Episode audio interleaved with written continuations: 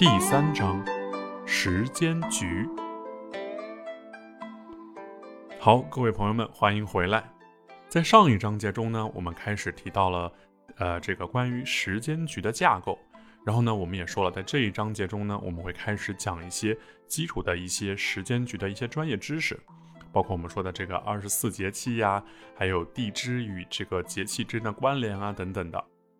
那么节气呢，产生于我国的古代，它反映了地球绕太阳公转时，地球上春夏秋冬的四季变化。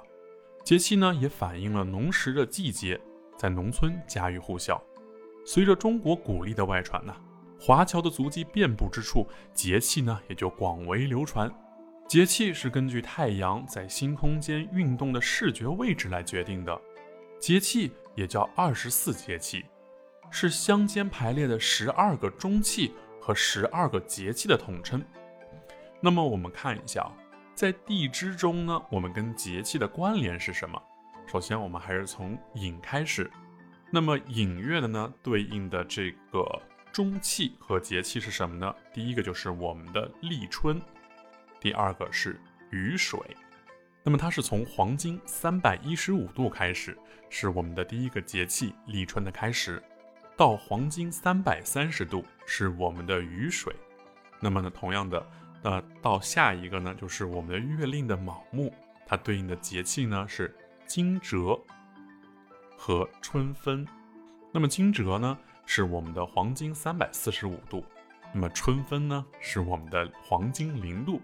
哎，会发现其实每一个这个节气之间的间隔啊，正好是十五度。好，那我们依次再看一下：辰对应的是清明和谷雨，巳对应的是立夏和小满，午火对应的是芒种和夏至，未对应的是小暑和大暑，申金对应的是立秋和处暑，酉金对应的是白露和秋分。那么戌呢，对应的是。寒露和霜降，那么亥对应的是立冬和小雪，那么子对应的是大雪和冬至，丑对应的是小寒和大寒。那么到大寒的时候呢，正好也就是我们的这个黄金三百度。哎，那么是不是它的下一圈又到了我们黄金三百一十五度？到哪里了呢？嘿，又到了我们的寅。所以呢，丑跟寅是一个头尾相连的地方。那我们看一下，在立春呢，立春是每年的公历啊，我们公历就是我们平常的这个日历，公历呢二月四号前后啊，是我们的一个立春的一个时间点。那么中国人习惯呢，把它作为春季开始的一个节气。那么每年的二月十九号前后呢，我们称之为雨水。那此时啊，是农村开始准备啊备耕生产的一个时候。那么，惊蛰，每年的三月六号前后为惊蛰，过了惊蛰，春耕不停歇。北方进入惊蛰啊，春耕大忙便开始了。那么，春分呢，是我们每年的三月二十一号前后为春分，此时的太阳达到黄金的零度，阳光直照赤道，南北地球的阳光平均分布，所以这个时候啊，我们的昼夜几乎是等长的。清明，每年公历的四月五号前后呢为清明。此时，中国黄河流域及大部分的地区的气温啊开始升高了，雨量增多，春暖花开，天空清澈明朗，正是春游踏青的好时节。另外呢，清明我们就知道它流行啊扫墓的这个活动。那么在清明之后的下一个呢是我们的谷雨，是每年公历的四月二十日前后。为谷雨，雨生百谷，道出了谷雨的节气由来。那么谷雨呢，也是我们北方春种播种出苗的一个季节。那么下一个就是我们的立夏，每年的公历的五月六日的前后为立夏。中国人习惯把立夏作为夏季的开始，就跟我们之前的立春是一样的。那么立春、立夏，包括后面的立秋和立冬，都是作为一个季节的开始。那么小满是每年的公历的五月二十一日的前后为小满，顾名思义啊，小满是指夏收的作物的种子将要饱满成熟的意思。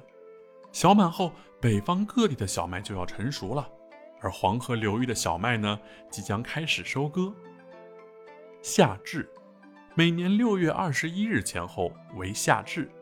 夏至呢，表示炎热的夏天已经到来了，同时啊，这也是一年中白天最长的一天。小暑，每年公历的七月七日左右为小暑。一般小暑后啊，就要暑伏了。一般我们就是说的，哎，初伏、中伏、末伏，它是从夏至后的第三个庚日开始。那么，所以下一次我们就知道了，哎，这个伏天是怎么去计算的？也就是从我们夏至的那一天开始，往后呢，我们看天干出现了第三次庚金的时候，那一天开始就是我们正式入伏的一个时候。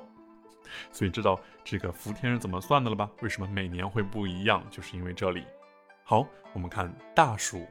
大暑呢是每年公历的七月二十三日前后为大暑。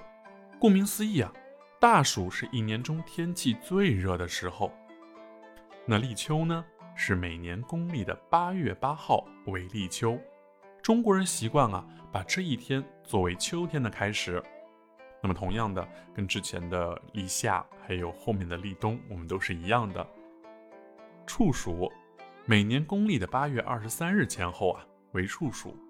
处暑呢，是反映了气温由热向冷的变化的一个节气。白露，公历的九月八日前后呢，为白露。白露啊，是指气温开始降低，并出现了露水这样的一个情况。那秋分呢，是每年公历的九月二十三日前后为秋分。秋分，秋分，日夜平分，此时阳光直照赤道，几乎昼夜等长。哎，这里的阳光直照赤道和昼夜等长，是不是跟我们最开始的第一个春分的节气很像呢？看，我们要进入了一个新的轮回喽。然后再下一个呢，是我们的寒露。寒露呢，是每年公历的十月八号前后啊，为寒露，也就是我们刚刚放完十一假期的时候呢，正好进入到我们的寒露。寒露一到啊，华北地区呢便开始进入了深秋，啊，野原是一片金黄，正是我们秋游的好时节。而东北地区呢，已经开始初步呈现了初冬的一个景象。长江流域呢，以及南地区呢，却仍然郁郁葱葱。这南北的这一差异啊。然后我们看霜降，霜降呢是每年公历的十月二十三日或二十四号前后为霜降。哎，是不是发现好像基本上的每一个节气的切换点啊，都是在这个六号、七号、八号或者二十二、一、二二、二三，在这几天，你们已经发现了规律了啊。所以呢，霜降是在每年的十月二十三日或二十四号的时候啊为霜降。霜降呢？代表气候渐渐寒冷，北方的地区呢已经出现了降霜或者开始有霜了。那么立冬，每年公历的十一月七号的前后呢为立冬，立冬代表冬季的节气开始。这个时候啊，黄河中下游的地区呢即将结冰。小雪，每年公历的十一月二十二日前后为小雪。小雪表示已经到了可以开始下雪的季节了。此时，东北、内蒙古还有华北北部地区呢，气候开始寒冷了。大雪，每年公历的十二月七日前后呢为大雪。一交大雪，黄河流域的小麦呢进入了休眠期。下一个很重要，我们的冬至，哎，每年的十二月二十二日前后呢为冬至。冬至呢，为北半球冬季的开始。这个时候啊，白昼最短，夜最长。冬至过后呢，便是我们的数九了。小寒，每年公历的一月六日前后呢，为小寒。这时正值三九的前后，中国大部分地区啊，进入了严寒的一个时期。那么最后一个就是我们的大寒大寒每年公历的一月二十日前后为大寒大寒啊也是中国大部分地区一年中最冷的一个时候。所以呢知道了二十四节气这么一个规律呢我们对所有的这个气象尤其在农业上的运作呢我们就有了一个初步的认识。那在下一章节开始的时候呢我们会带大家一起重温一下节气歌。哼那么在下一章等你哦。